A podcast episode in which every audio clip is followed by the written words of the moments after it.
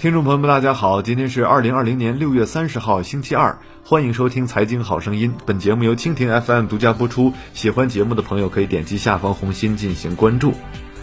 六月校招已到后半场，即便没有疫情，史上最大规模的八百七十三万毕业生也将迎来最难就业季。根据数据。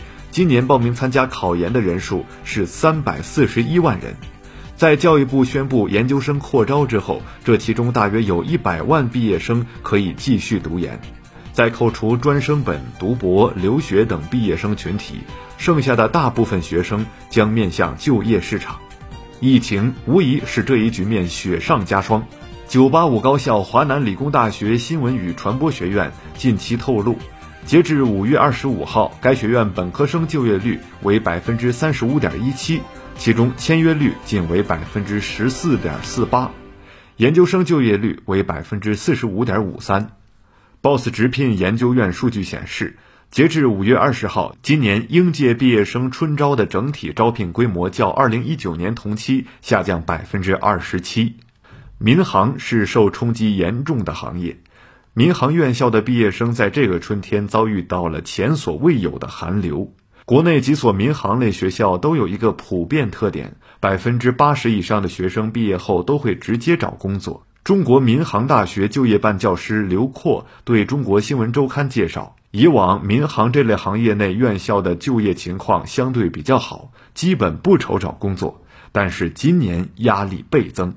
网络游戏业招聘需求人数同比减少百分之六十七点九，而求职申请人数同比增加百分之十四点零。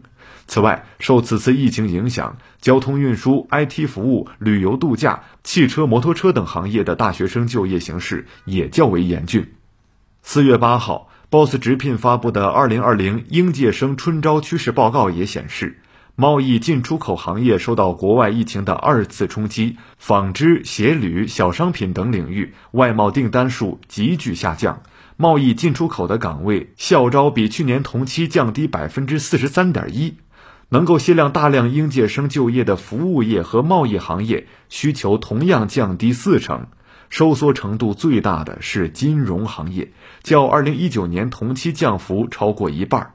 随着公司复工，疫情在国内得到一定控制，企业的招聘需求逐渐回升，并非所有行业都在缩招。统计发现，互联网企业、机械制造业、能源化工、环保行业应届生需求量却不降反升。今年二月，北京字节跳动科技有限公司宣布，春季招聘为大学生开放超过六千个全职及实习生就业岗位。今年的需求比往年翻了一倍，去年的校招需求是三千人左右。疫情也并没有影响字节跳动的招聘节奏，春招从二月持续到四月底，截至六月初，字节跳动已经给三千五百余位学生发放了 offer。BOSS 直聘研究院的报告也提到。人工智能、五 G、工业互联网、物联网等新基建热门产业的应届生招聘力度普遍提升，面向应届生的岗位规模较去年同期均有一至五个百分点的提高，应届生岗位占比也高于全行业均值。受疫情影响，线上招聘成了2020届春季校园招聘的主流方式，但是如此大规模的初体验，招聘双方都出现诸多水土不服。很大程度影响了春招的进展和效果。部分企业跟我们反馈，有时候和学生聊着天儿，突然对方就黑屏或者断线了。这些意外造成面试不顺畅，可能会成为学生的减分项，影响企业对应聘者的选择。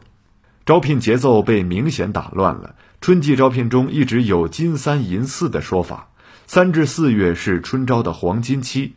往年到了六月，公司的新人已经基本招满，七月进行新人培训，但是到目前为止还有许多岗位没有招满，新人培训也可能推迟或者搁浅。疫情给校招带来了很多不确定性。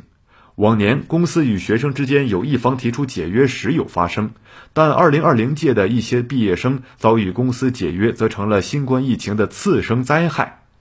面对惨淡的就业市场，全社会都在帮这一届应届毕业生寻找出路。四月底，山东省成为疫情爆发之后第一个启动公务员招录的省份。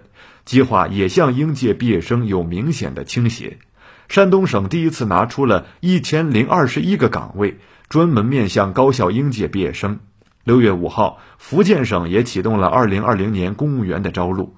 此外，辽宁、河北、江苏等省份都在公务员招录工作中增加了二零二零年应届高校毕业生的比重。事业单位也在向应届毕业生伸出橄榄枝。从全国范围内，政府还要求充实基层专项计划行动。特岗教师三支一扶、西部计划等中央基层项目实施扩招。